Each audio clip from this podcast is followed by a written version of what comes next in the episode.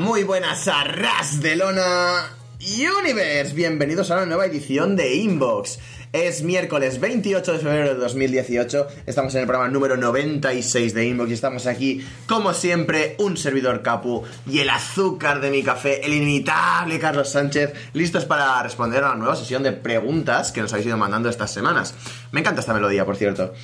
Y ya estamos para siempre como ello, para ello en arrasdelona.com y solowrestling.com. Y por mucho que me duela, voy a tener que quitar esta bella sintonía que nos pone las pilas a todos. A mí el primero, para dar paso a otra sintonía, ¿no? Que también nos pone las pilas al mismo nivel o incluso bastante más.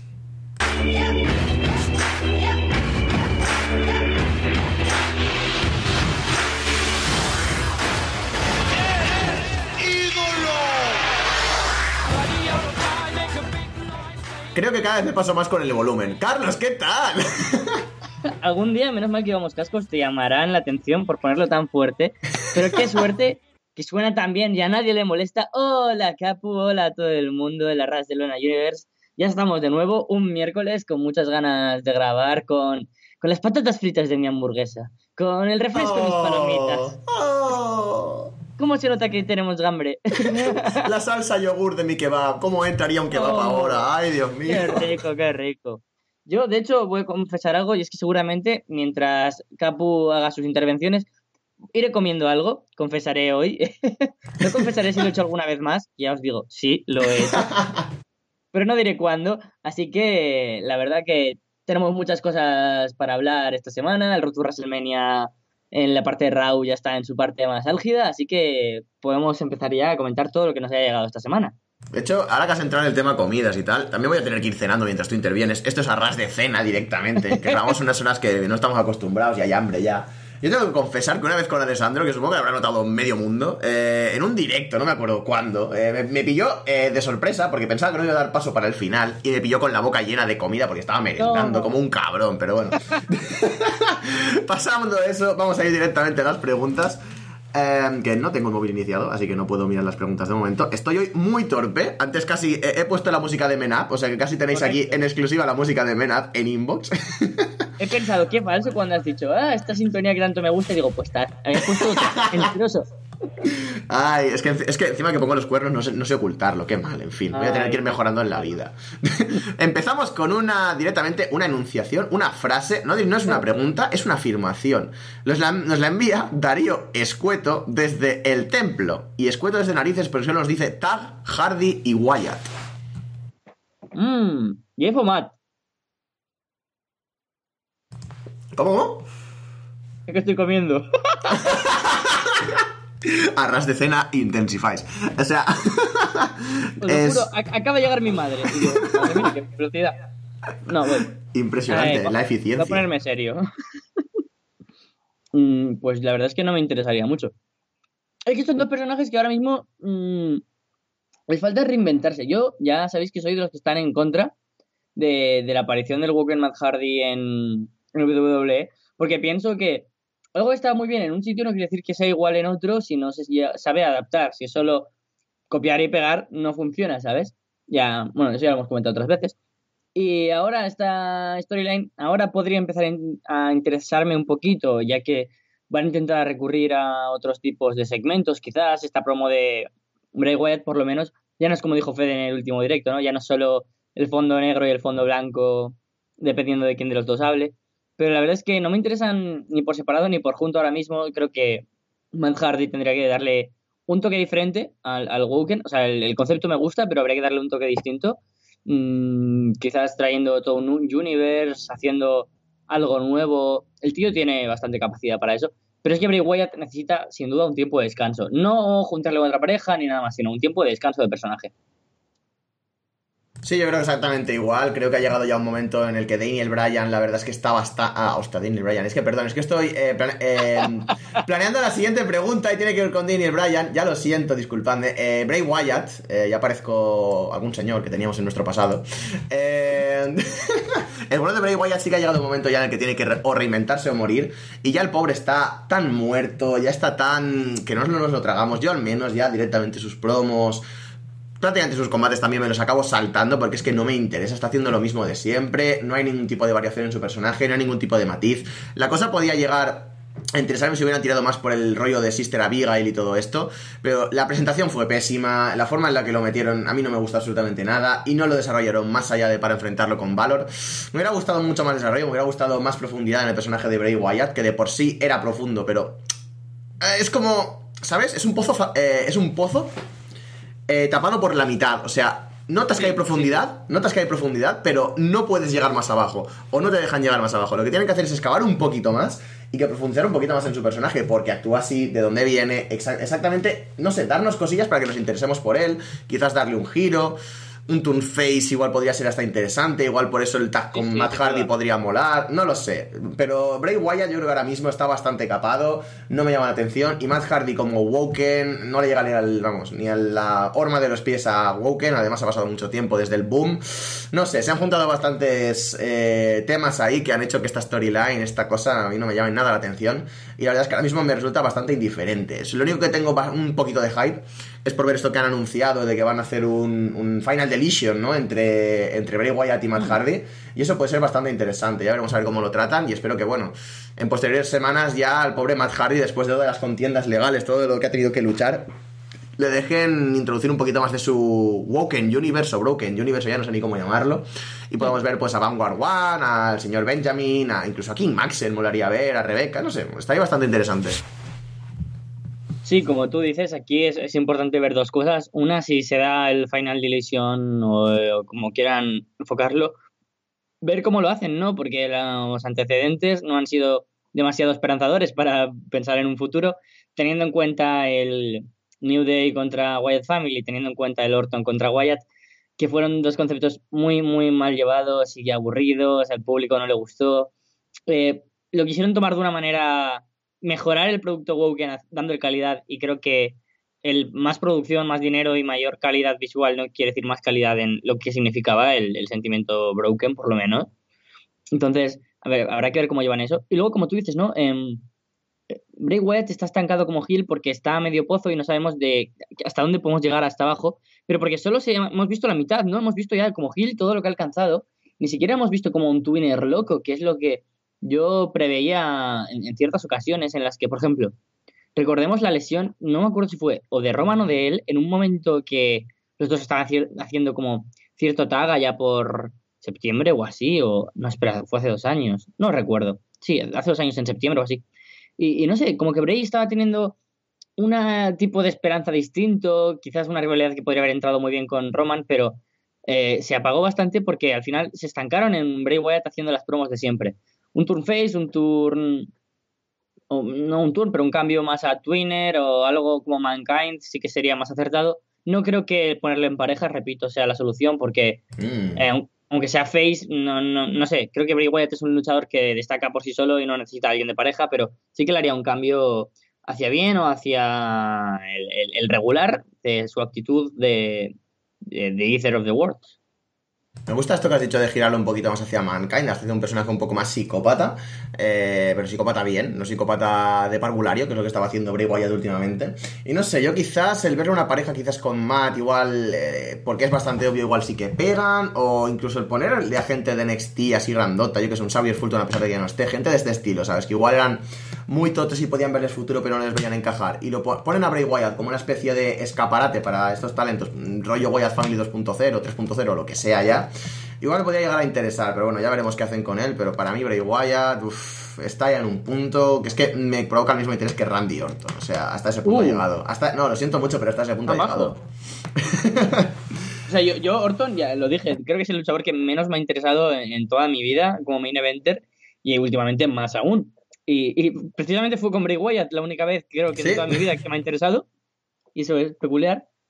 y hay que ver cómo hace un año Bray Wyatt era lo más interesante que teníamos para WrestleMania y ahora cómo ha cambiado todo, ¿no? O sea, qué, qué, qué debacle ha habido y por eso, o sea, yo tengo muchísima confianza en él, pese que ahora mismo también, como tú dices, me salto sus promos y combates porque no aportan nada nuevo, pero, pero tiene futuro. Quizás, como tú bien has enfocado, una mm, Wyatt Family 2.0 pensando, yo soy el creador de personas, ¿sabes? Como una especie mm. de, de Bobby Heenan, pero, pero luchando. O sea, como líder, ¿sabes? Ir creando families. Podría ser una buena idea. Ya veremos a ver qué le espera el futuro, qué le depara el futuro al bueno de Bray Wyatt. Pero de momento pasamos con la siguiente pregunta, ya que no podemos arreglarlo desde aquí, ojalá.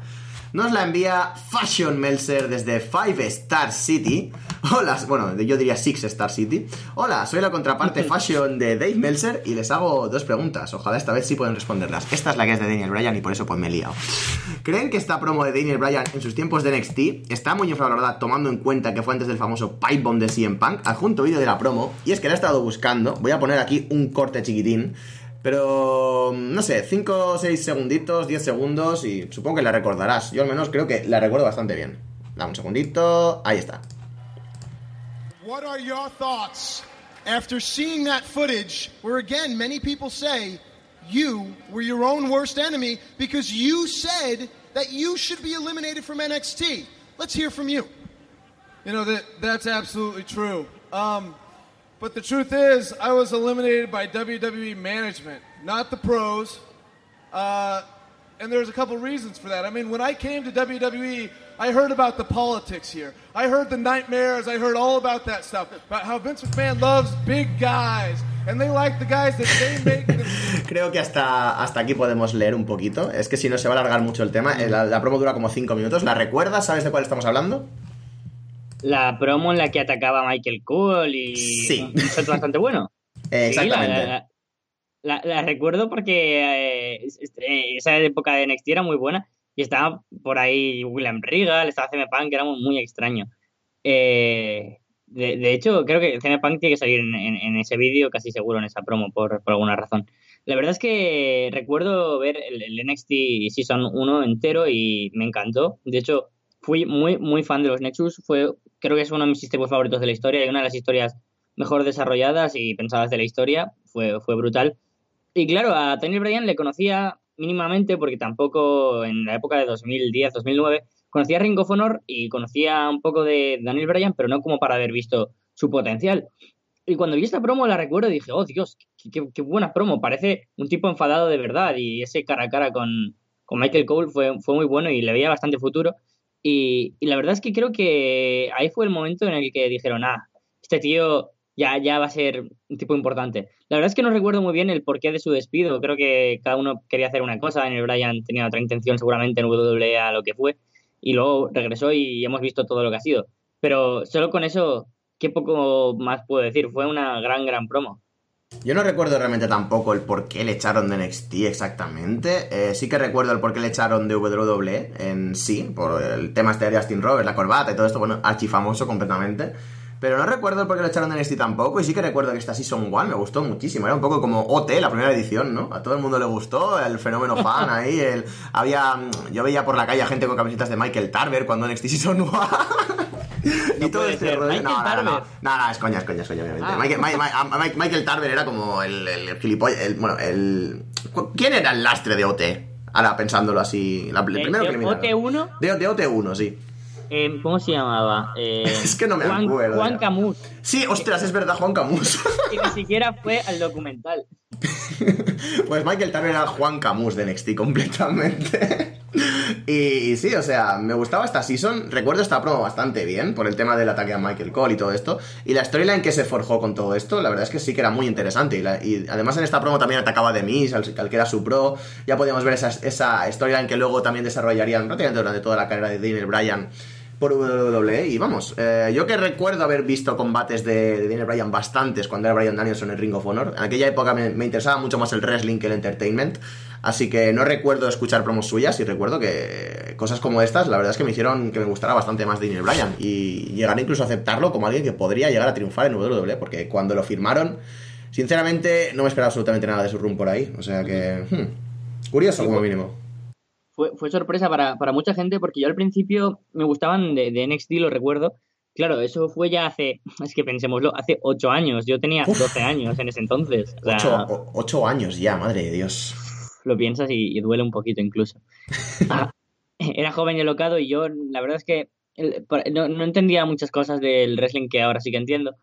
Y los que más me gustaban era obviamente Wade Barrett porque tenía una presencia increíble. Me encantaba, encantaba PJ Black, em, se llamaba Justin Gabriel porque me encantaba como aéreo. De hecho, mi primo y yo lo comparábamos incluso con Rey Misterio. Nos flipaba Oh. ver un. Nos flipaba ver un 450 Splash y nunca habíamos visto uno casi, entonces decíamos, oh, oh, oh, esto es maravilloso. Y, y sin embargo, Daniel Bryan me resultaba como, digo, a este Mindundi un pecho frío, ¿sabes? Que dicen en Latinoamérica que no, no tiene cuerpo, no tiene nada. Y luego, en cambio, le, le veías, mi primo decíamos, hostia, pues tiene agilidad, tiene cierta técnica, pero igualmente lo comparábamos con Skip Sheffield y decíamos, ah, este tío no va a llegar a nada. Y mira, justo poco después llegó la rivalidad con The Miz y dije, hostia, pues el tío tiene agallas. Y esta promo también fue parte de, de- del movimiento de pensar que Daniel Bryan puede ser The Ultimate Underdog, precisamente. Yo recuerdo ese primer combate con Chris Jericho. Recuerdo comentaron en aquella época que ya empezaba yo por foros y por tonterías. Gente que no lo conocía para absolutamente nada Daniel Bryan. Y simplemente ver esa suicide dive que hace, que Jericho lo pilla y lo estrella contra la mesa, eh, eso le Casi ganó mueren. muchísima gente. Casi mueren, pero los dos. O sea, ya no solo Ujú. Daniel Bryan, que al día siguiente vi una foto que tenía toda la puñetera, eh, el puñetero costado hecho polvo, sino Chris Jericho también intentando cogerlo. Es que no sé. Impresionante, desde luego. Como, como Run, el de Daniel Bryan por WWE, a pesar de que ha tenido muchos altibajos, yo creo que, vamos, hemos podido disfrutar de muchísimas cosas muy buenas ya desde el primer momento con él. Sí, y de hecho creo que se reinven- se reinventa continuamente, especialmente en el apartado promos.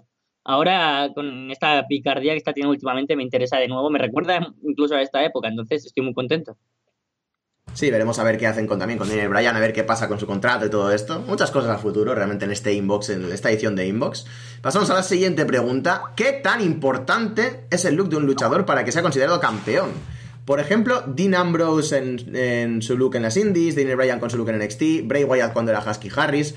Son gente que con ese look nunca los vi como posibles campeones mundiales. Me despido y ojalá mis preguntas sean leídas. Gracias, eh, chicos.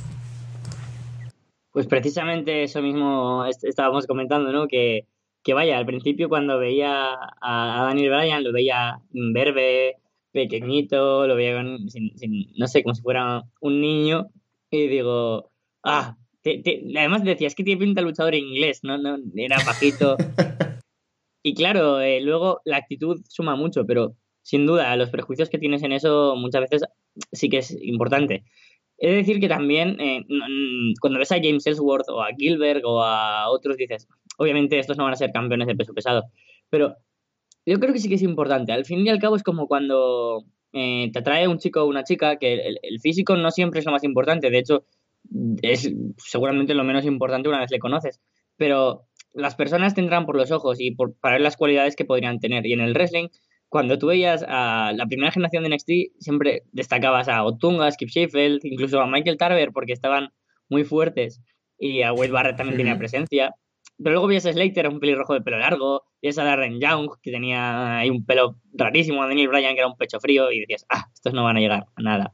Y, sin embargo, todo depende de la evolución que tienen o no, pero solo hay que ver que también WWE exige ciertas, ciertos atuendos, ¿no? Por ejemplo, Daniel Bryan, la barba, tener el pelo de una manera determinada. Mm, No nos permiten verles de otra manera porque el look sí que es importante. Entonces yo diría que, que sí, que lo quieras o no, el wrestling también es, es que es un producto visual, eh, esencialmente.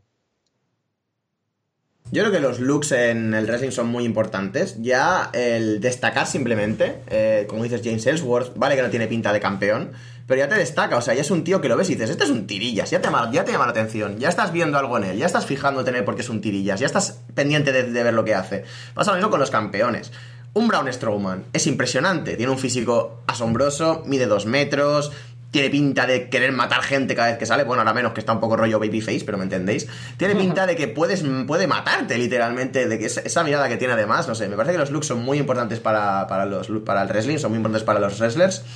Y son muy importantes a la hora de vender un producto también. O sea, no es lo mismo que tu producto, tu campeón mundial sea, yo qué sé, pongamos, un Easy 3, que es un tío con mucho porte, un Triple H, un John Cena, un gente de este estilo que tiene muchísimo porte, son muy grandes, son muy tochos.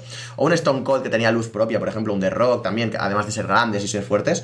Que un. Y a pesar de que estoy en contra de todo esto, entiendo la postura de WWE con, con, esta figura de los looks. No es lo mismo que te la venda un Gilbert, ¿sabes? Por ejemplo. No es lo mismo que te la venda un tío, un, un retaco metro 40, metro 50, metro 60, que no tiene mm, apenas musculatura. Al fin y al cabo es un tipo de, de negocio muy enfocado al entretenimiento, pero muy enfocado al deporte. También es que ni nosotros mismos sabemos definirlo, es lo que hablaba hace, hace unos días con una amiga que me preguntó por qué me gustaba esto. Ni nosotros mismos sabemos definir esta mierda. Así que tiene un componente en el que obviamente vas a animar o te va a gustar más alguien con unos looks más impresionantes o va a lucir más intimidante, alguien que sepa, que, luzca bien, que sepa, que tenga porte de campeón. Eh, y no sé, es, una cuestión bastante complicada. No creo que sean los looks lo que defina un campeón y, no, y no creo que sean los looks lo que defina a un buen luchador.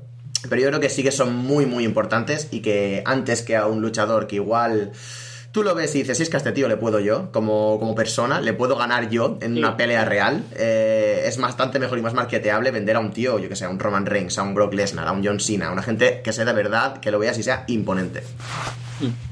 Claro, pero también en el wrestling tiene que haber de todo, porque si tú ves a un, Kane, un Braun Strowman, claro, te, te asusta y dices, tiene potencia física. Pero en el wrestling aprendes que a lo mejor cuando ves a un Calisto, que es un metro sesenta, un Rey Misterio, y, dices, joder, pero es que estos también te pueden ganar por otros aspectos, ¿sabes? O sea, al ser puramente visual, es, es, es, es increíble cómo todo nos, nos, puede llegar a atraer o gustar. Y entonces, como dices, es muy importante, obviamente vamos a ver a Gilbert como un campeón mundial, pero sí lo vamos a ver como alguien a quien vamos a querer. Y por lo tanto, también hay, personajes que se tienen que querer, tienen que haber underdogs, tienen que haber tipos fuertes que te asusten, que, que odies por su look, que te den miedo, como Boogeyman, que te atraiga y te asuste, como, yo qué sé, puede ser, o que, que odies y, no, como Edge, como Alexa Bliss, eh, tiene que haber de todo.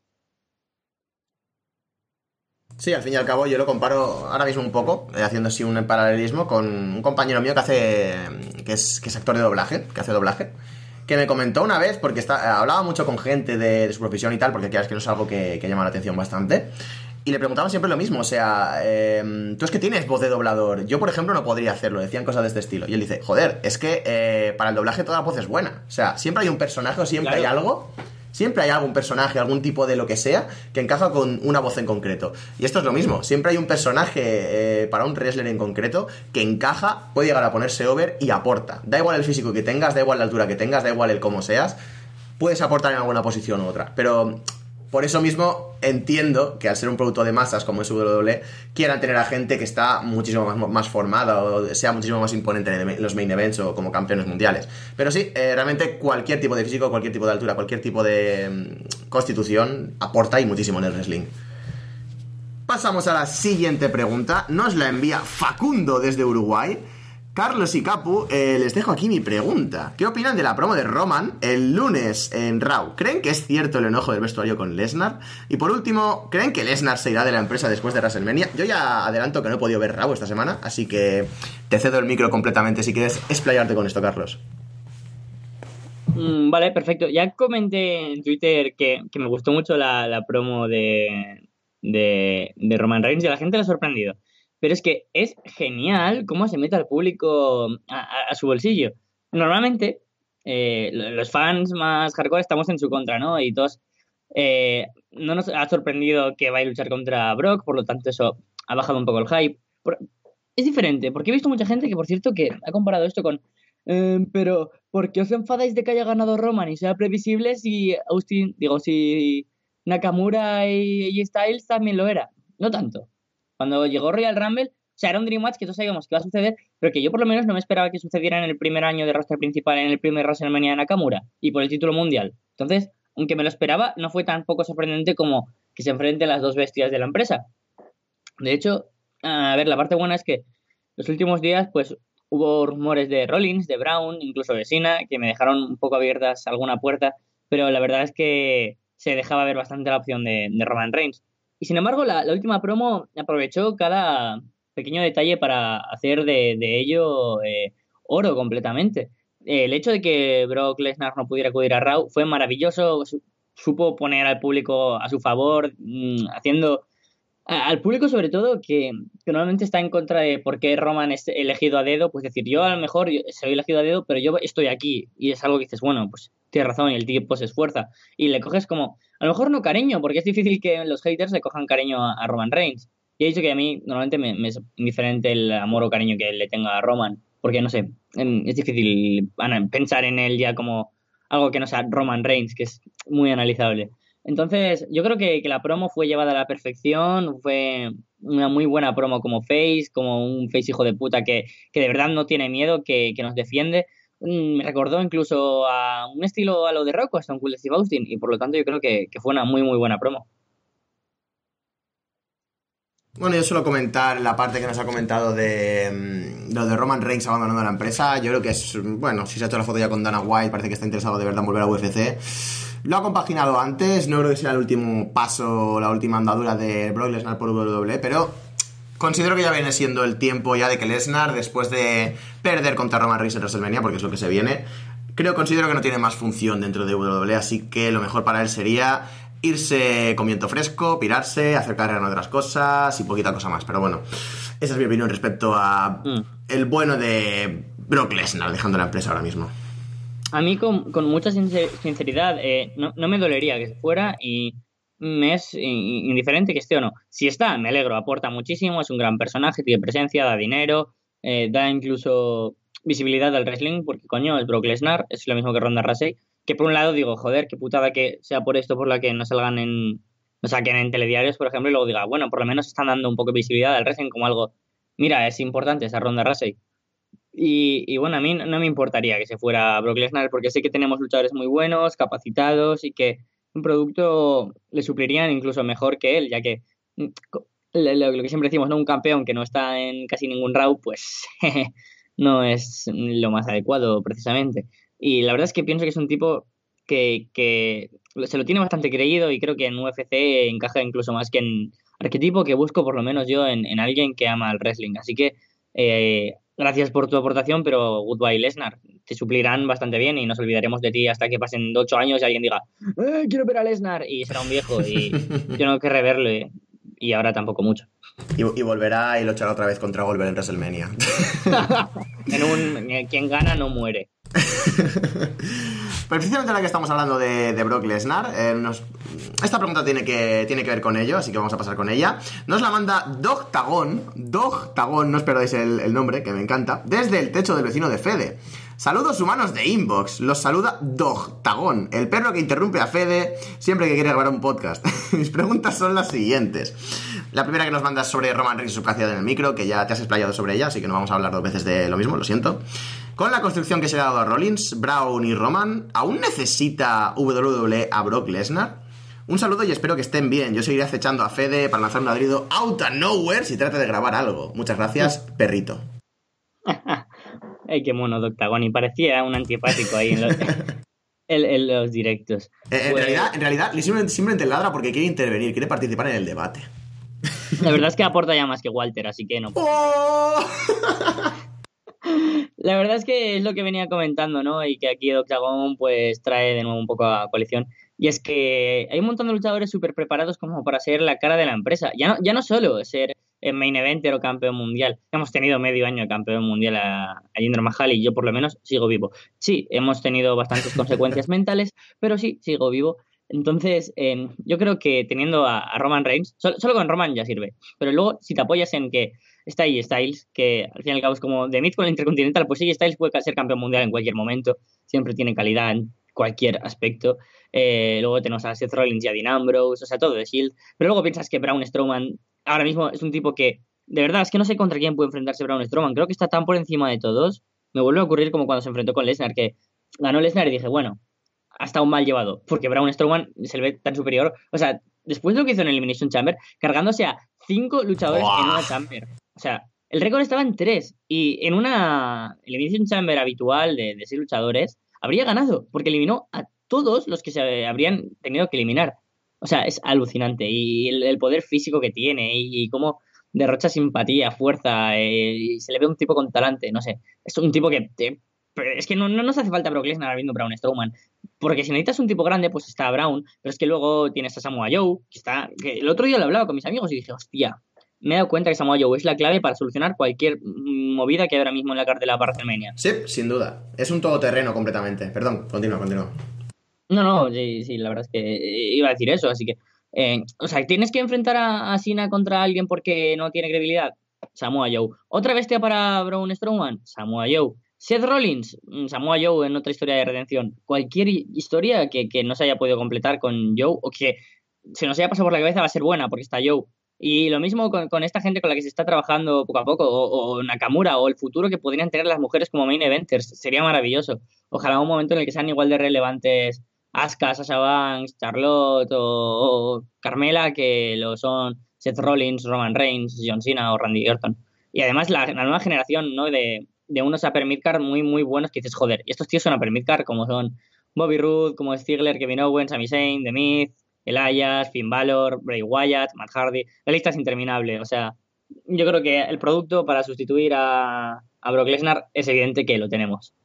Sí, sin duda, entre Roman Reigns y Braun Strowman, yo creo que esa posición en la que está Brock Lesnar eh, está suplida más que con creces y simplemente ya en Raw. Falta obviamente gente así en SmackDown, pero vamos, tenemos a gente también empujando por detrás, como dice Samoa Joe. tenemos a gente de NXT como yo que sé, por ejemplo, Killian Dane, que lo veo en una posición parecida y me encaja muchísimo. No sé, eh, Lars Sullivan también, que está en NXT también empujando muchísimo. Tenemos mucha gente en esas posiciones de heavyweight interesante, eh, de un tío grande y fuerte que puede darte grandes combates. Y Brock Lesnar ahora mismo, con la congestión de roster que hay, con la cantidad de gente que hay ahora mismo buscando tirar la puerta abajo y convertirse en la siguiente gran estrella, me parece que ya no es necesario. Ya em, tendrían que haberlo mm, matado, por así decirlo. Tendrían que haber acabado con, su estadía en la empresa cuando se enfrentó a Roman Reigns por primera vez, pero las cosas no fueron tal y como se, se, se previno y no salieron tan bien como se deberían haber salido. Y su estadía aquí mismo, ahora mismo en la empresa se ha extendido para mí demasiado. Llega a un punto en el que quita más que aporta.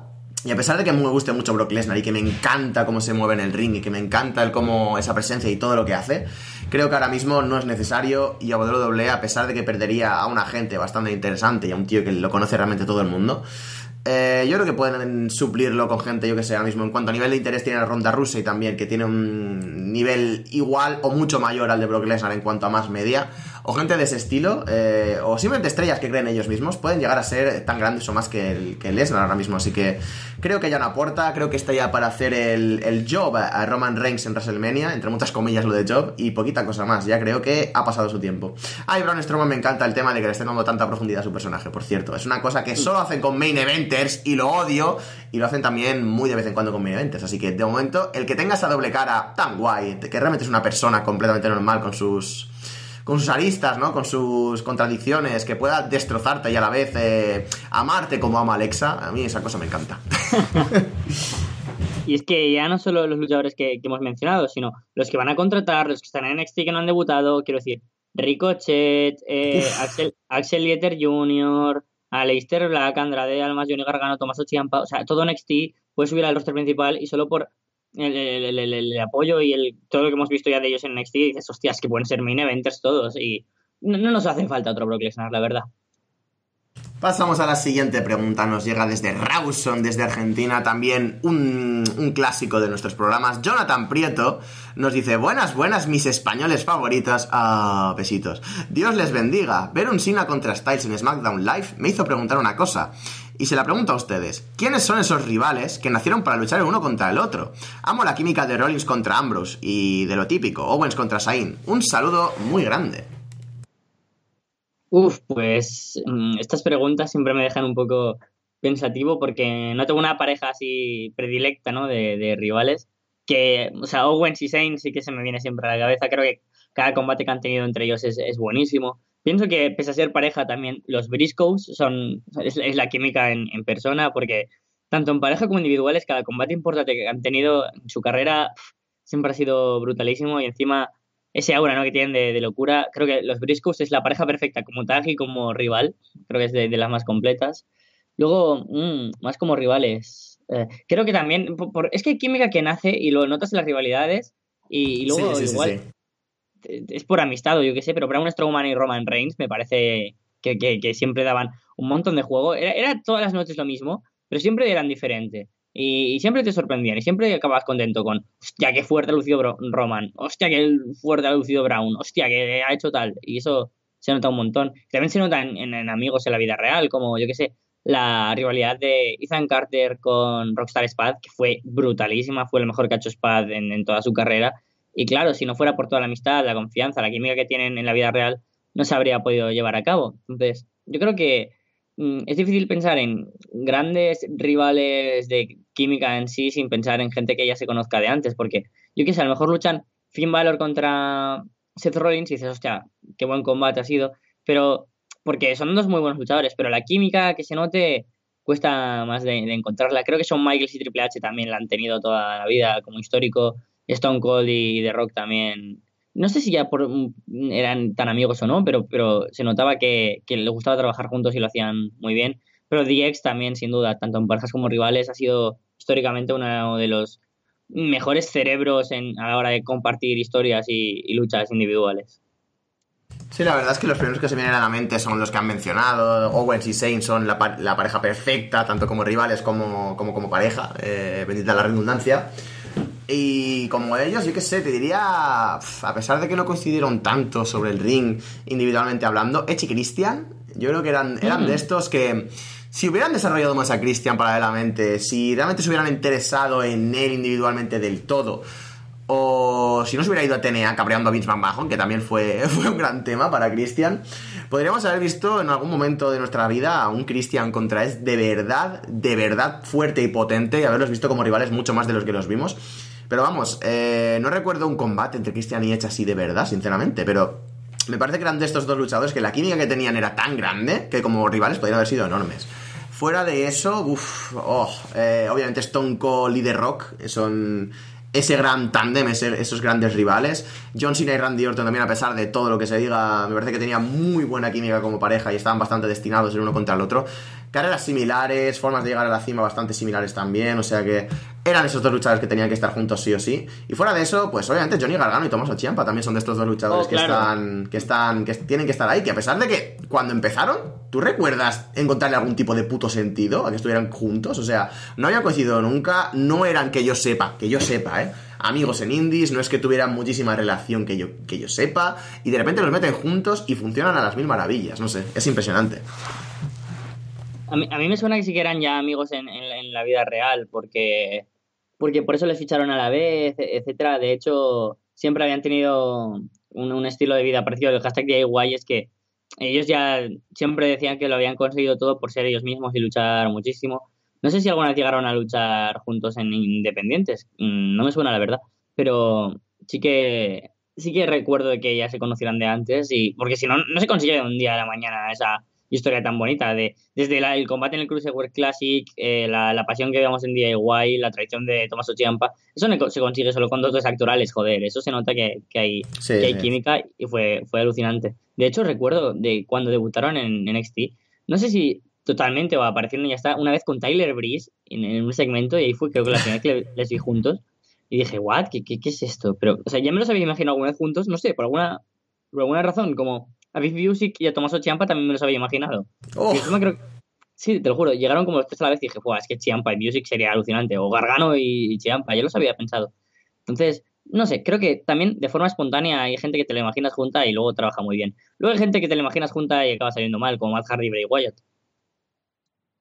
Pasamos a la siguiente pregunta, nos la manda Martin Kessler desde Buenos Aires, no nos movemos de Argentina. Buenas Capo y Carlos, les escribo para ver si vuelvo a aparecer en el programa enhorabuena, eres un ganador. Dejándoles unas preguntas pendientes. ¿Cuál creen que fue el momento más gil de la carrera de Edge? Hablando de Edge, ¿sabes? Mm, mm, mm, no sé. es que es complicado, es complicado. Es que estoy pensando. Es que Edge ha sido el, el mayor hijo de puta que recuerdo en el wrestling, ¿sabes? Exacto. Entonces, e, e, es, una de las preguntas más complicadas que nos han hecho nunca. Quedarme con el momento más gil de Edge yo tengo dos en la cabeza que recuerdo que me quedé, será cabrón. pero, pero para bien, o sea, cuando echó a Kofi Kingston del Elimination Chamber y se coló. ¡Ah, hijo de puta! Eso fue un jodido momentazo, pero un jodido momentazo.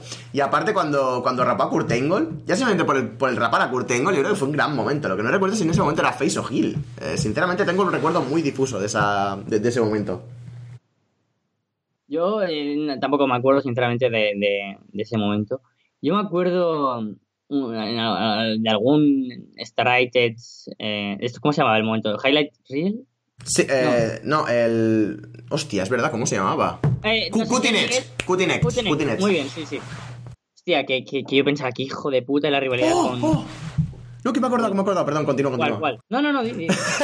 es que de Cutting Edge va el tema. Esta, esta línea que tenía con John Cena, que estaba, estaba, estaba con él en Cutting Edge, de repente Cena se gira, Edge coge el micro, te odio. Es que te odio.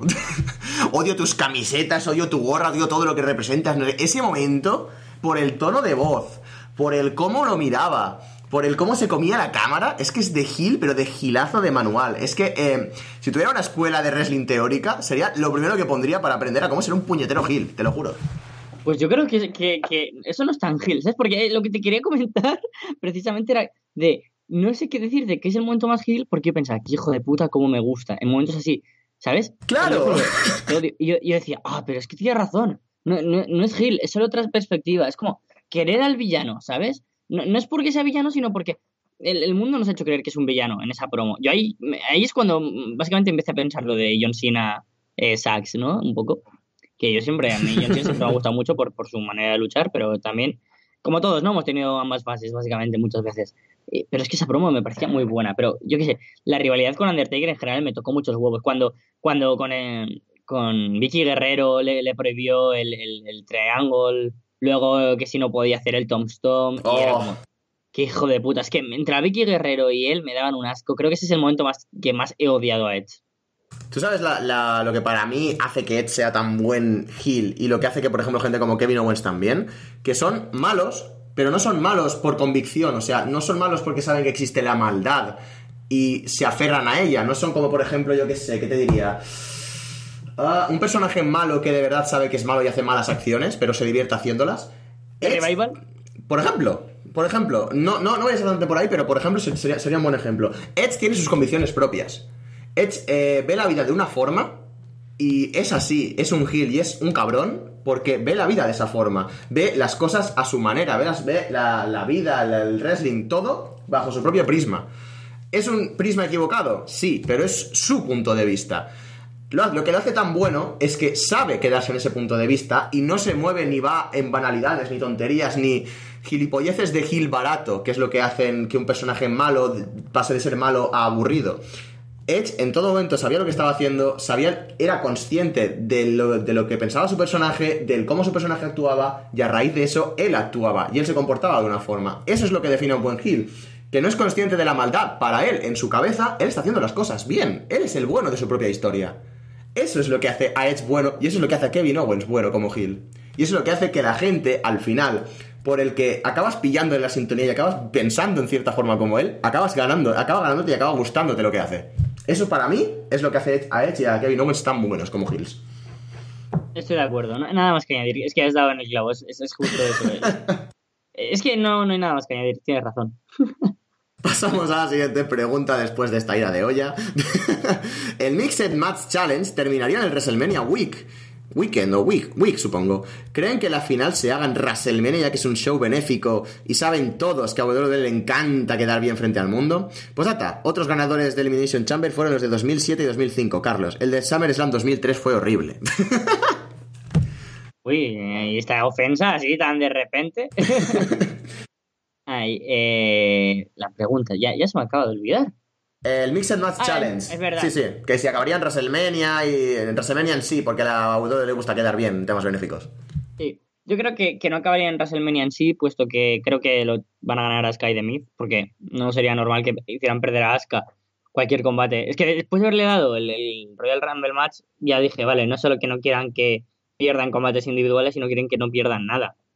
Entonces, perder el, el Mixed Match Challenge no tendría sentido. Y Asuka va a tener un combate importante, The Miz como campeón intercontinental también, así que yo creo que solo por esa ecuación no creo que acabe en el fin de semana de WrestleMania. Sin embargo, sí que sé que, que- quieren hacer algo importante con ello. Pero viendo que también la audiencia va de capa caída, ah, no, sé qué pueden hacer con ello. Y claro, es un show especial para Facebook. Tiene que ser, acaecer seguro en Facebook, no, no para WrestleMania. Yo creo que teniendo el WrestleMania Access que tienen los días anteriores, que además ahí hacen que si torneos de NXT, que si esto, que si combates de exhibición, tonterías de este estilo, aprovecharán que tienen a parejas mixtas que ya tienen un sitio en la cartelera para meterlo en el WrestleMania Access, hacer un Facebook Live desde ahí, que además es la fase de interacción definitiva, porque quieras que no, Facebook Live es una herramienta de interacción eh, directa y el WrestleMania Access es interacción directa con los fans de, WWE en WrestleMania. Yo creo que sí que sería el punto culminante. Yo lo haría en el Access, sinceramente. No lo metería en WrestleMania porque creo que en la carta de WrestleMania, con lo bestia que luce, con la cantidad de combates que parece que va a haber, que además está rumoreando incluso que la Andre Giant Memorial Cup la van a hacer de mujeres y todo este tema, no sé, en fin, hay muchísimas cosas eh, rumoreadas, hay muchas cosas ya anunciadas. Considero que no tiene ningún tipo de espacio. Un programa que le ha gustado a un nicho de audiencia de WWE y ya no tiene espacio en, en un programa tan grande como WrestleMania. Además, no tiene una carga de historias demasiado potente, así que no le habría demasiado sentido que acabara en la main card o incluso en el pre-show de WrestleMania. Por cierto, me está en la cena. Muchas gracias, mamá. Ay, pero es que yo considero que, que no debería de, ser en nada de, de WrestleMania Weekend ni nada, sino porque en ningún momento han ido enfocándolo por allá. Solo es un show para Facebook y tiene que suceder en Facebook para esa gente y que al final acabará saliendo por la puerta de atrás, ¿no? A la final del torneo seguramente. O lo quieran vender bien, a lo mejor se esperan al Raw, el, después del Raw por WrestleMania o el SmackDown por WrestleMania. Creo que sería una buena fecha.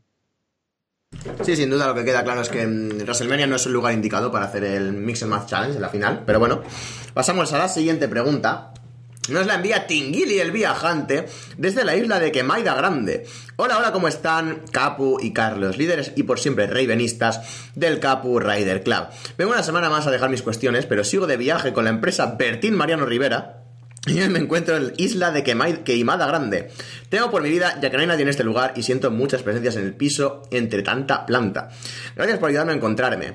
Espero regresar la próxima semana. Woo woo woo, Raven Rules. Y dejo mis preguntas. La primera sobre Roman Reigns. De primeras, vamos a ver dónde está Isla de Queimada Grande. Lo tenía. juego aquí en el Pacífico. Oh, a ver, espera que voy a buscarlo. No ni idea, ¿eh? no haber buscado nada. Te lo juro que tengo la cena delante. Estoy literalmente haciéndome la boca agua. No sé. Isla de Queimada Grande, también conocida como la Isla de las Cobras, en portugués, Ilha da Queimada Grande, Ilha das Cobras, en una isla de cuatro, es una isla de 430.000 metros cuadrados, eh, 43 hectáreas, pone ahí, en la, en la costa del estado de Sao Paulo, en Brasil. Es el hogar de una especie de serpiente de la familia de las víboras, conocida como serpiente de la isla quemada, una de las serpientes más venenosas del mundo, Tinguili huye de ahí.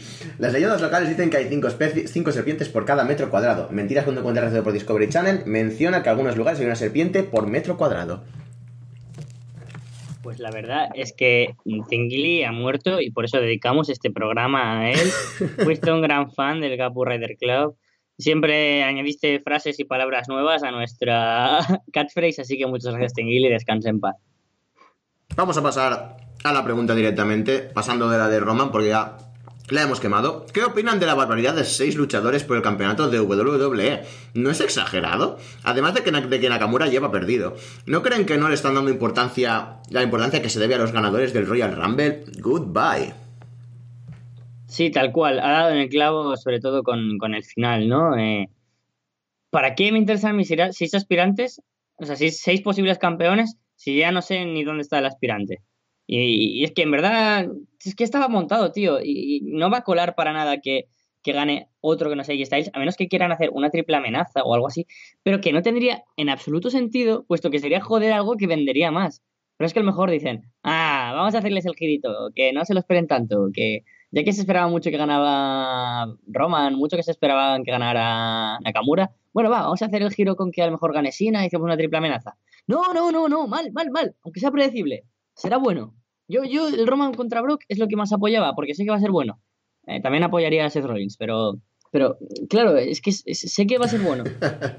Ella Styles y Nakamura tienen que enfrentarse por huevos. Que metan a seis es para crearnos la expectativa de que puede que no, que estamos jugando y chomo pachacho.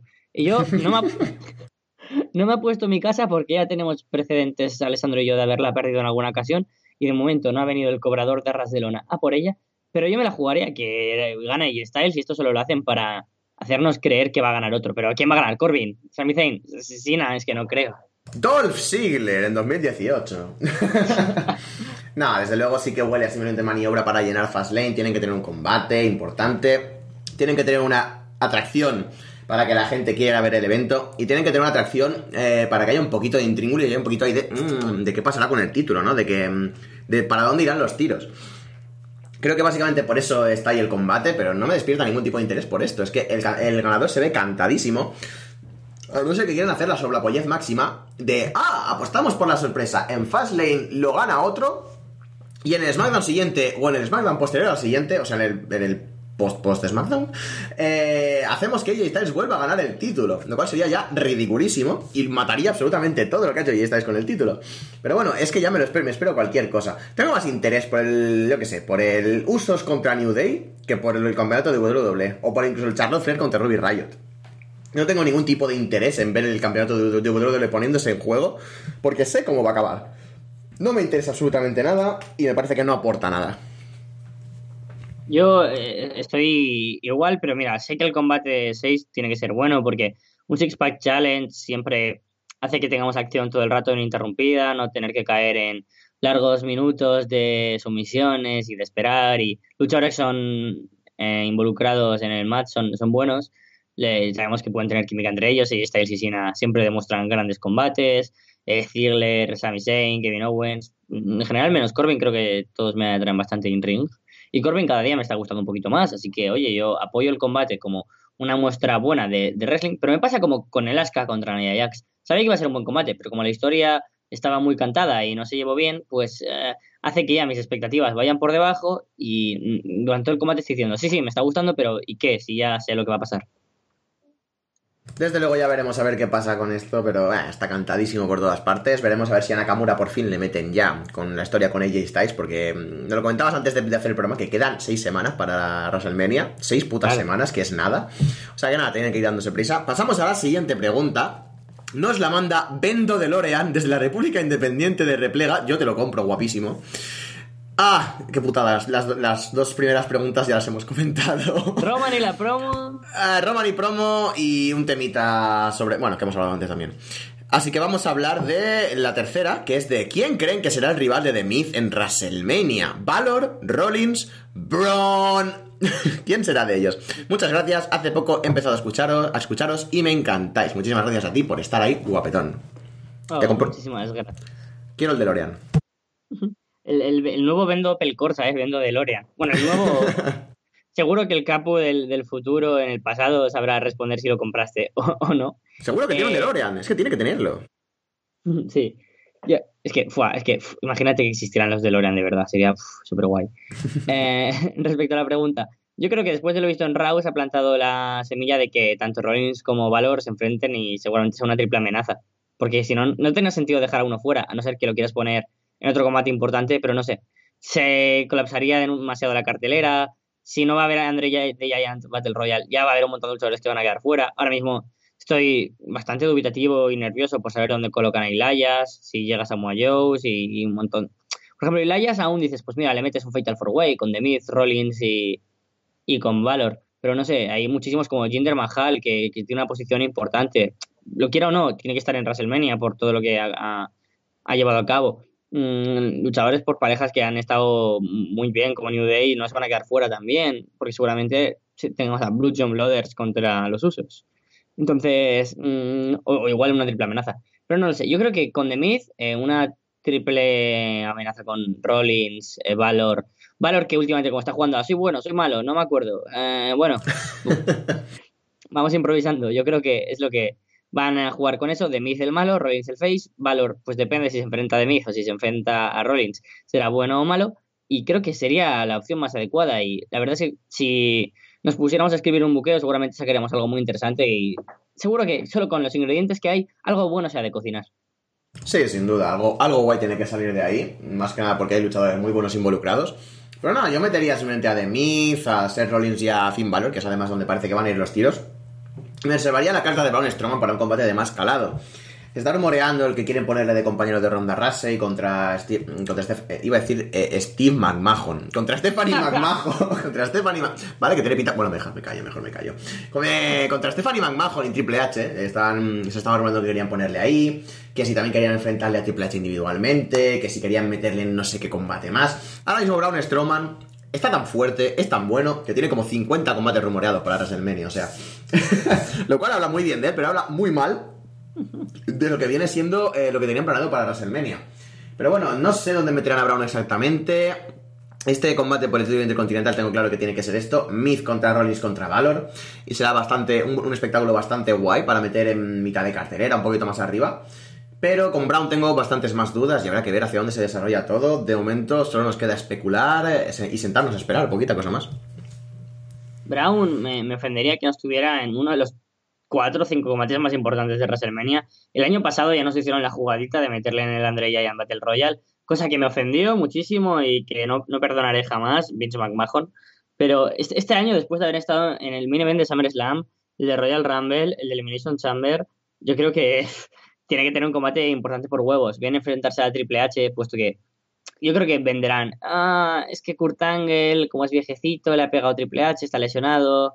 y y Brown ya plantó ahí una semilla que se puede recoger ahora en de Survivor Series. Yo creo que está cantado, ¿no? O sea, yo ya, ya lo puse, que Brown y Triple H, solo que yo no me esperaba que Ronda Rousey estuviera ahí para un mixed match a lo mejor, pero, pero bueno, yo me imagino que, que Brown se enfrentará a Triple H y una cosa que no fuera Triple H o el título universal o algo así me ofendería. De hecho, es que el título intercontinental no lo veo ni, ni valorable porque sería demasiado easy, considero. A mí esta cuestión me gusta y lo leí no sé dónde, de Kurt tengo la aparición de WrestleMania, el combate anunciado. Ay, es que estoy muy malito, soy muy mayor. Pero se ha encontrado un reemplazo de última hora. Es este señor, Bro, ¿sabes? Pero a puta hostia. la, canción sonando a toda leche en el estadio que sea donde hacen esto. Y la gente cayéndose del estadio. Es que lo veo completísimamente. Lo que me da miedo es lo que sería ese combate. Porque si Braun Strowman es quien es, y Triple H en modo heel va a tener miedo de estar en el ring con Braun Strowman. Eh, vamos a tener a Stephanie y a Ronda Rousey en el ring todo el rato. O sea, no veo un escenario posible en el que esto sea un buen combate. Es que ¿quién no tendría miedo a Braun Strowman? No, lo digo como chiste, sino de... Eh, ¿quién, ¿Quién no lo tendría en la, en la cartelera? Porque es que todos van a tener que afrontarlo así, a no ser que sea Brock, Roman, Rollins porque tiene unos huevarros ahí enormes y está Isosina, pues no sé, no veo a nadie. Es curioso, desde luego ya. Vale, acaba de llegar una pregunta. iba, a, iba, a, dar paso ya a la siguiente. Vaya. Así que esta va a ser la siguiente. Madre mía, inbox. Nos la envía el periodista de una línea temporal indefinida desde la redacción de OK Diario. Muy bien. ¿Por qué la gente odia a Fabulous Mula? Tendría que haber leído esta pregunta primero. Es para un artículo. Pues no tengo ni idea, la verdad. o sea, nunca he oído a nadie que odia a Fabulous Mula. No, no. Es, como súper odiada por eh, comunidad, sobre todo IWC de, habla inglesa y tal. En hispanohablante no, no, he, no, he hablar tanto de ella. Pero es que básicamente, según las declaraciones que han mostrado exalumnas suyas y todo esto, eh, era básicamente una chula. O sea, era. Eh, ¿Cómo se llama? Una madame. Exacto. O sea, lo que hacía con sus luchadoras, con las que ella misma entrenaba, era básicamente venderlas siendo menores de edad para que hicieran sesiones de fotos subidas de tono, ofrecerles buqueos en los que se quedaba el 25-30% de, de su dinero, ofreciendo, ofreciendo buqueos a empresas eh, de wrestling a cambio de que luego las luchadoras, luego de luchar en el show, tuvieran que acostarse tanto con el, con el promotor como con los luchadores que habían ahí, sin saberlo las propias luchadoras. Eh, una vez, no me acuerdo de la chica en cuestión, pero como que drogó o sea, convirtió a una chica de sus, de sus eh, trainees como en adicta al, crack, ya no sé qué, drogatura, más así, porque quería tenerla al lado y quería tenerla controlada. Una vez borracha se montó, o sea, básicamente violó a dos de sus alumnas, no sé, mil historias. De, de Fabulous hay 40.000 millones de historias de este estilo. Y por cierto, es la primera, es la precursora del Screwjob. y la que realmente hizo el primer screwjob de la historia. O sea que lo que te vende de, de, de Five Mula es completamente puta mentira, porque esta mujer lo único que hizo fue matar el wrestling femenino, hacerse la madrina, el padrino femenino del wrestling femenino en Estados Unidos. Y básicamente, pues hacerse lo suyo, eh, sacar su propio interés para todo. También es la causante de que los títulos para parejas de femeninos eh, se quitaran de la circulación, porque ella misma, unilateralmente sin avisar a la empresa, dijo, ah, que os toca ganarlos a, una pareja de, de alumnas suyas. Se la, se la, lió de la hostia al promotor también, consiguió convencerlo, en fin, 40.000 millones de historias. Pero vamos, que Fabio Los Mula es la, causante de que, de que tuviéramos a las divas, tuviéramos esta sexualización, tuviéramos su estilo de lucha fue el que imperó, y es que es exageradísimamente todo. De hecho, si lo ves, por las épocas por las que está ella, eh, la lucha femenina es algo importante o mínimamente importante en Japón y México, básicamente porque no está ella ahí. LOL, qué fuerte. O sea, no sabía nada de esto nunca. Es que nunca me había interesado Fabulous Mola. Sabía que, que era una tipa que, que fue interesante en algún aspecto porque eh, no había mucha lucha femenina y ella destacaría en algo, pero la verdad es que no me interesó nunca su, su wrestling y, y ahora, joder, pues ya entiendo su mala reputación, ya me cae mal y no la conozco. y ya no, ya conocerla no vas a poder conocerla, por suerte, Ya, pero ya. bueno. Pasamos a la siguiente pregunta después de este impresionante discurso monólogo que me he marcado mientras estaba viendo el bocadillo con hambre. Eh, nos la envía Josep Pedrerol desde el chiringuito de jugones. Ay, Dios mío, tengo que imitarlo. Si quieres pasármelo y lo intento. Vale, eh, ostras, vale, eh, no sé cómo hacer esto. Vale, te lo paso por WhatsApp, ¿vale? Un segundito. Hoy pues me abro WhatsApp web porque aquí no ocultamos nada a nuestros fans. Aquí eh, no sé ni qué decir mientras tanto. O sea, voy a seguir hablando de Fabulous Mula, ¿sabes? no, espera, la tengo aquí. Ay, Dios mío, me has hablado. Iba a abrir tu chat, me has hablado y se me ha ido arriba. Le he puesto hola y una cara feliz. Oh, qué mono. Vale, ahí lo tienes. Gracias por ahorrarme la vergüenza de tener que imitar a Josep Pedrerol, porque no sé hacerlo. Ando un poco tocado de la garganta, eh. Perdonadme si no me sale especialmente bien. Voy a acercarme el micro. Mm, Voy. Un momento, eh. Estoy nervioso. Eh, procedencia, chiringuito jugones. Venga, va, píncheme, píncheme. Ya, aquí, directo, ya, listo. Así, así sí, así sí. Hola, becarios. Vuelvo una semana acá, su programa, lleno de libertinaje, por su parte, para subir el nivel y convertiros en líderes. Sí, lo de líderes, ¿vale? He ido con su florentineza a debatir sobre reclutados a nuestro chiringuito. Aún estamos arreglando el fax para registraros. Solo de esperar. Madre mía, esto está un poco mal escrito, ¿eh, Josep? Josep. Eh, momento. Es que, es que, es que se lo ha escrito un becario. Aquí, becarios, no, pero eh, eh, exclusiva. Tenemos exclusiva. Tengo unas preguntas. Pínsame, aquí, aquí, becarios. Primera pregunta. Te la hago a ti y luego me respondes. Vale, vale. Vale. Oh, vale. ¿Quién es el peor wrestler de la historia? Lo más increíble que sus ojos hayan visto. Se me ha ido la voz ya. Ah, voy otra vez, ¿eh? Voy. ¿Quién es el peor... re- No me sale. Da igual, que quién es el peor wrestler de la historia. Lo más increíble que sus ojos hayan visto y el que más pereza les da ver. Es que me he enfadado, no me sale, me sale. Así no, ¿eh? Así no. así, así no, así no. Eh, Es que no es imitarlo, en serio, y paso de hacer el ridículo. Ya lo hice bastante. Ay, a ver. Eh, el peor wrestler de la historia. Ay, Dios mío. Hay tantos, hay tantos malos luchadores, hay tantos luchadores puñeteramente pésimos, que es que mm, tengo la sensación de que si nombro a alguien, voy a dejarme a alguien, ¿sabes? Esto es como el, el eterno debate sobre el mejor luchador de la historia. Yo qué sé, a mí que me cuentas, es que igual te digo Ricky Steamboat y tú me dices, yo qué sé, Kenta Kobashi. Y el demás Sí. me dice, pues a mí me gusta The Miz, o yo qué sé, 40.000 cosas, ¿sabes? O sea que es imposible, no sé decir al peor luchador de la historia. Para mí, que yo considere el tío que he visto más verde en el ring y que he visto peor, es que, es que tendría que planteármelo muchísimo. Es que ya te digo, es que soy incapaz, tío. Soy incapaz de hacer estas cosas. También hay que ver que depende de la época, porque eh, pensando en, en- en los 90s y, y en, y en los 80s, eh, Andre Giant, Ultimate Warrior o Hulk Hogan no eran nada buenos en el ring, y eso es, un hecho, pero la verdad es que eran muy entretenidos y sobre todo lo que han significado para el wrestling, ¿no? Iron Shake era un puto tronco también. Yo, o sea, me acuerdo cuando me aficioné a verlos. Yo soy muy fan del Ultimate Warrior y de Hulk Hogan por eh, la cultura mm, de, de- de wrestling, una cultura pop, pero no, no como wrestlers. Pero claro, también depende de la época. Pero si lo comparas con como main eventers y dices, hostia, pues es que Jinder Mahal no parecería tan malo como wrestler. Pero, o sea, dices, hostia. eh, eh, eso, la verdad es que era un campeón para los 90, en plan Iron Shake, Side eh, y, y esa, y De esa hecho, gente, ¿no? de hecho, seguramente Jinder Mahal en los 90, o bueno, 80, 90, sería de los mejores luchadores que había ahí, ¿eh? Poquita broma. Sí, o sea, sí, no, claro. no, no, no por nada. A mí Jinder Mahal me gusta. Lo que pasa es que su wrestling es de otra época. Sí, es que aporta en otros aspectos, no tanto en ring. Pero claro, yo, yo cuando pienso ahora en, en malos wrestlers, se me viene un para la cabeza, ¿no? Se me viene eh, el puto tronco de Mahabalishera, que, que es que no, no, no mejoró nunca. Eh, se me viene Mojo Rawley, un luchador que, que no quieres ver, te, te lo saltas. Luego también pienso de luchadores noobs, en plan María Canelis, creo que, que es un desastre en ring, pero, pero, pero a- a- absoluto, que es que lo bochaba todo. Enzo Amore también podría incluso decir que, que, madre mía, Oh. nunca hizo nunca hizo un buen combate individual y cuando lo hizo bueno es gracias a Big Cass. Boogeyman, por ejemplo, tampoco lo recuerdo como un gran wrestler, ¿no? Estoy pensando de la época... o- es que si vas a los personajes en plan Warlord, eh, Glacier, Brutus Big Cave y estas cosas, Oh, Pero Dios yo mío. creo- claro, Realmente, to- to- todo el puto midcard de WCW. Low card midcard. Sí, claro. Pero yo sí me tengo que quedar con uno por estatus y nivel y que, aunque entiendo por qué estuvo ahí y cómo lució y que me gustó en una época, como luchador, el Gran Cali es lo peor que ha surgido en el Oh, wrestling de la historia. Sin no tenía duda. ni movilidad ni nada, solo le costaba hasta andar, pegaba un par de golpes así con el brazo y ¡pa! A fijo sacado, pero nada más. Creo que Cali es el peor luchador de la historia igual.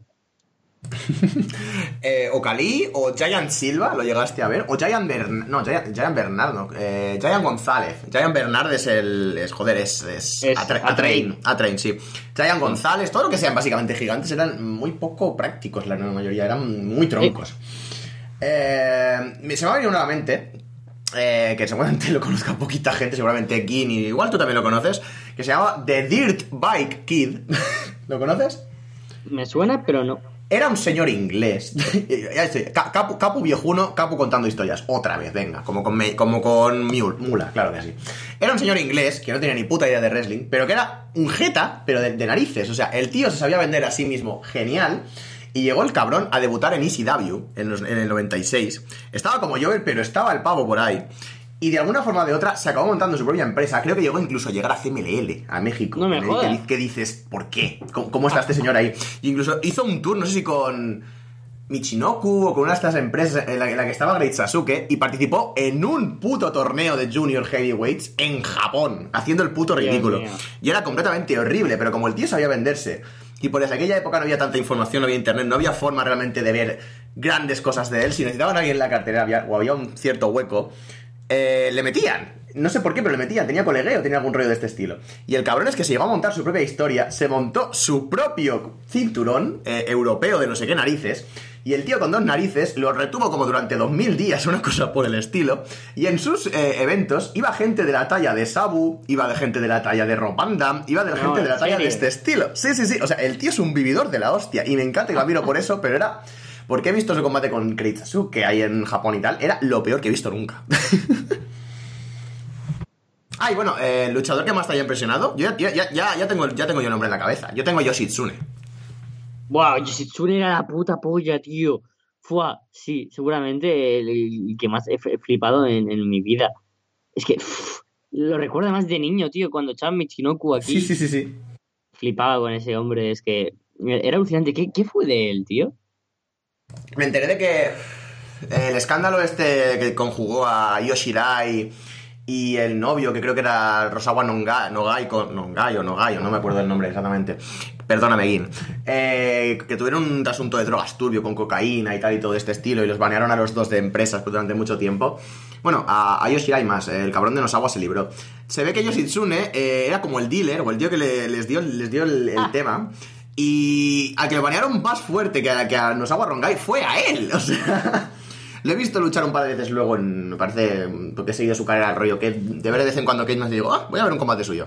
Me parece que luchó un par de veces en Noah y un par de cositas más, pero no sé qué está haciendo con su vida. Pero desde luego, talento desperdiciado de cojones, porque yo que este hombre lo veía y es que puto flipaba. Yo también, yo también flipaba con, con- con este hombre y sobre todo en una época en la que no estaba nada acostumbrado a ver un tipo de wrestling así. Pero también, yo es que me han llamado la, la atención. eh, creo que Ricochet eh, ti- tiene que estar ahí.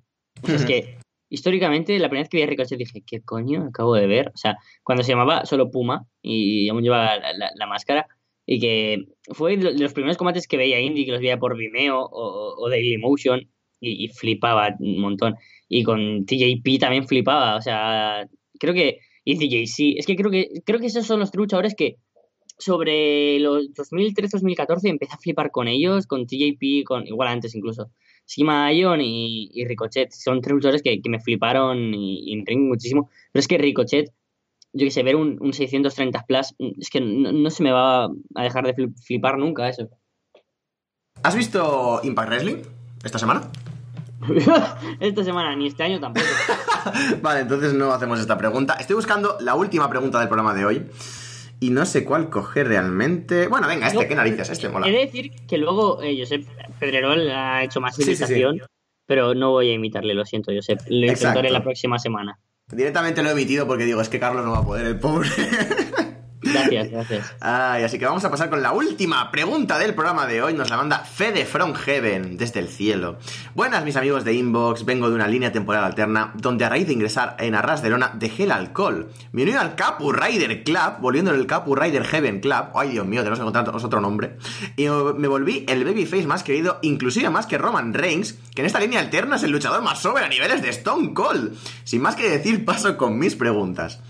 ¿Cuál es el tema musical de wrestling con el que sienten un placer culposo? Para mí es este, y no sé cuál es este. Voy a darle al link, me da miedo. Espero que no sea un screamer o alguna cosa de estas. A ver.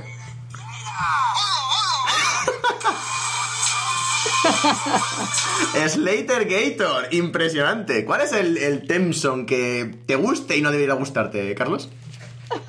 no me acordaba de Slater Gator, tío. Enormes. Ah, el, otro día, ¿sabes de qué me acordé? Que no viene a la coalición, pero quiero recordar esto. Y, si quieres, lo, mencionamos y ya está. Eh, si es el mismo que yo tengo en la cabeza, eh, ya acabo de flipar. Por favor, menciónalo. ¿Lo decimos, ¿Lo decimos a la de tres? Venga, va. Una, dos y tres. ¡Raybaxel! ¡No! ¡Tío! ¿Qué pasa? Puto rico el puto rico 2.0. Es el momento más épico de mi vida. Es que te lo juro, conté esa anécdota el otro día y no se lo creían. ha vuelto a pasar. los putos Ryback, el tío, me acordé el otro día y dije que Curtis Axel hubo un momento que, estuvo con Ryback ahí de parejas y, es que no sé de dónde salió eso, de verdad. La promo con los matadores en la que se pone a cantar arriba y arriba el puto Ryback, es que es impresionante, tío. Es, que, lo, es que lo piensas y dices, joder, Ryback, que, estuvo un momento muy, muy arriba y acabó haciendo pareja con Curtis Axel, que es parte ahora de Misturas. Madre mía, qué Impresionante. En fin, Tenson culposo. Lo, siento mucho. Voy a pasártelo porque creo que quiero que la gente también les pide por sorpresa, porque si lo digo, queda como mucho menos radiofónico. Hmm, sí, sí. Hombre, tenemos que poner aquí, ya que tenemos aquí YouTube abierto. a ver, voy a pasártelo Vale, vais a escuchar el teclado y esas cosas, pero bueno, no pasa nada. Vale, ya te lo he pasado. vale, voy a ponerlo y... ¡Ah! te vas a reír. te lo juro. ¡Eh, no se escucha, no se escucha, no se escucha! Oh, creo, creo que ya va. No, no, no, no, jodas, no jodas. Espera, espera, espera, espera. Vale, vale. Eh, sí, ahora sí se debería escuchar.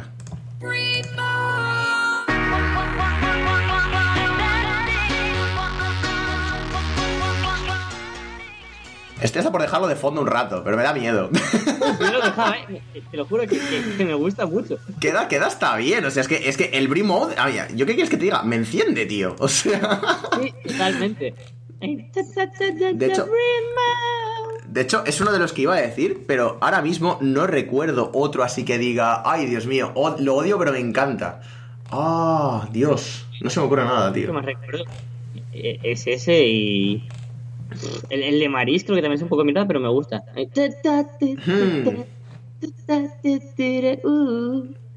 Uno, que me encantaba de, pequeñito, pero me encantaba, era el de. Espera, lo voy a poner. Tampoco es que sea culposo porque el Tenson mola, pero eh, era de estos que, ¿sabes, no? A ver, aquí lo tengo. María Canelis. Ashley, Ashley Masaro. Ah, estaba muy guapo. E, e, era, era mi puto crash de pequeño, poquita broma con el tema, ¿eh? O sea. A todo el mundo nos ponía Ay, Ashley. Eh, eh, exactamente. Ay, Dios mío. Madre mía, qué épocas. Y bueno, eh, fuera de ahí es que no recuerdo. Es que también iba a decir Brimode en realidad. el Brimode es, chico, el tema ahí. Es que no sé, a mí, a mí siempre me ha gustado, pero es que.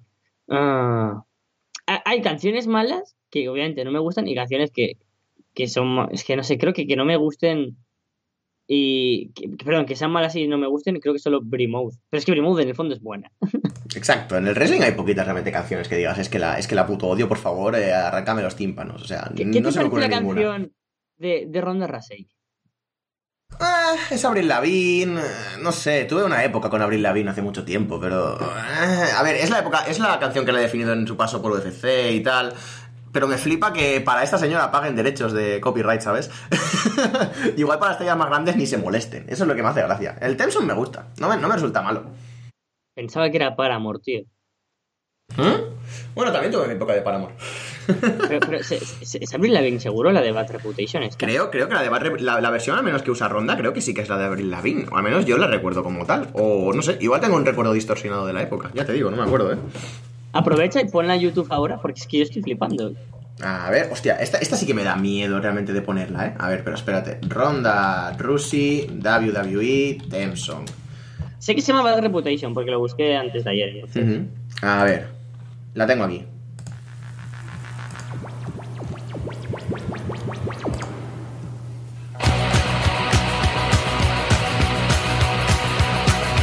Y ya, es que me da miedo, te lo juro que me da miedo que salte el copy o algo. Ah, o sea, aquí pone Composer Artist Joan Jett. Igual es la que hizo la canción la primera vez y luego la señora Avril Lavigne la cantó otra vez, es que no tengo ni puta idea. yo tampoco. No tengo en, en- en absoluto idea, pero a, a mí, a- la primera vez que la escuché dije, no le pega nada. Y ahora es como, como que me suena un poco a Sami Zayn. Y no sé, al final le coger cariño, seguro.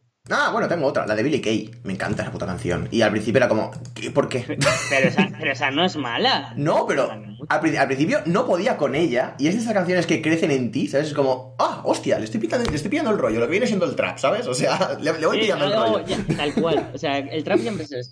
¿Qué- ¿A quién le gusta? Puedo hacer una comparación con OT. Por, por favor, estaba, estaba esperando este momento. La primera, la primera vez que escuchas lo malo y te quedas como, ¿en Oh. serio lle- llevar trap a reggaetón o reggaetón a Eurovisión? ¿Qué es esto? A la semana es como, bueno, pues tiene su ritmo. Y yo ahora mismo ya estoy, va fuera lo malo, no, no, no, va mala capu. Yo tengo, yo tengo, no sé, tengo dos canciones en mi cabeza ahora mismo. Uno es el himno de la URSS, porque no lo han puesto hoy en clase. y el otro es Movimiento Naranja, o sea que creo que tengo ahí una cosa muy, muy difusa. Yo le estoy cogiendo cariño a Bad Bunny desde Chamber. Mm, ya ves, yo más, más o menos igual. Desde ver a Ric Flair ahí haciendo sus cosas, ahí con 70 y 900 mil millones de años, creo que le cogí mucho cariño. Además, chambea mola. Sí, y, y ahora se quedó una que se llama Amor Foda, que suena como de La Fuente o Pin Flaco y está guapo. Así acabo con, con mi recomendación musical de la semana.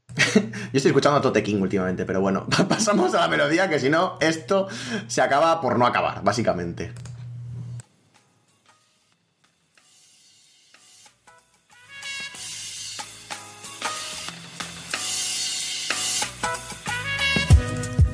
Y hasta aquí la edición de esta semana de Ras de Lona Inbox, tu programa de cocina, tu programa musical, tu programa de absolutamente todo y de wrestling. Y nada, pues ha sido un auténtico placer estar contestando vuestras preguntas una semana más. Os recordamos y os emplazamos para que la semana siguiente sean pues las mismas o más. Eh, podéis enviar nuestras preguntas a rasdelona.com desde la sección de preguntas para inbox. Si queréis para Menap también, pues a Menap y pr- probad a ver si Alejandro al final se, se digna leer alguna pregunta. Y para Puro Todo el que lucha libre también podéis mandar preguntitas, así que ya sabéis, desde rasdelona.com lo podéis hacer todo. Será más la semana que viene, Carlos. Será bastante más la semana que viene, para quien no lo sepa, son fiestas en Castellón, es la- las fiestas de la Magdalena. Oh, sí. Por lo tanto, igual nos pilláis medio piruleta para grabar. Re- Recuerdo un- una ocasión que, que me dijo Alessandro, eh, oye, que tenemos que revisar, no me acuerdo qué evento, si era DDT o... Es que, eh, digo DDT, era Pro Wrestling Guerrilla o no me acuerdo de quién. Me dijo, mira, es que Capu no puede, no puede Fede, te vienes tú. Y yo estaba por ahí de fiesta yo, venga, va. eh". Se, me bajó el puntillo, ¿eh? pero, pero llegué a casa eh, temiendo grabar a ras de copas. Pero, pero bueno, igual sucede de nuevo este miércoles. Muchas gracias a todos los que nos enviáis preguntas. Sois un amor de, de- espectadores y de oyentes. Os queremos muchísimo. Estáis más que bienvenidos siempre en el Capu Rider Club. Ahora también Capu Heaven Club. Habrá que ponerle ya otro nombre al, al stable del futuro. Y hasta la semana que viene. Desde luego la historia de Arras de Lona y el alcohol es eh, preciosa, o sea, es una historia de amor más bonita que Crepúsculo. Pero bueno, vamos a ir despidiéndonos ya por esta semana. Muchas gracias por estar ahí como siempre. Nos vemos la semana que viene, que no sé si será mejor, pero será mucho, mucho más.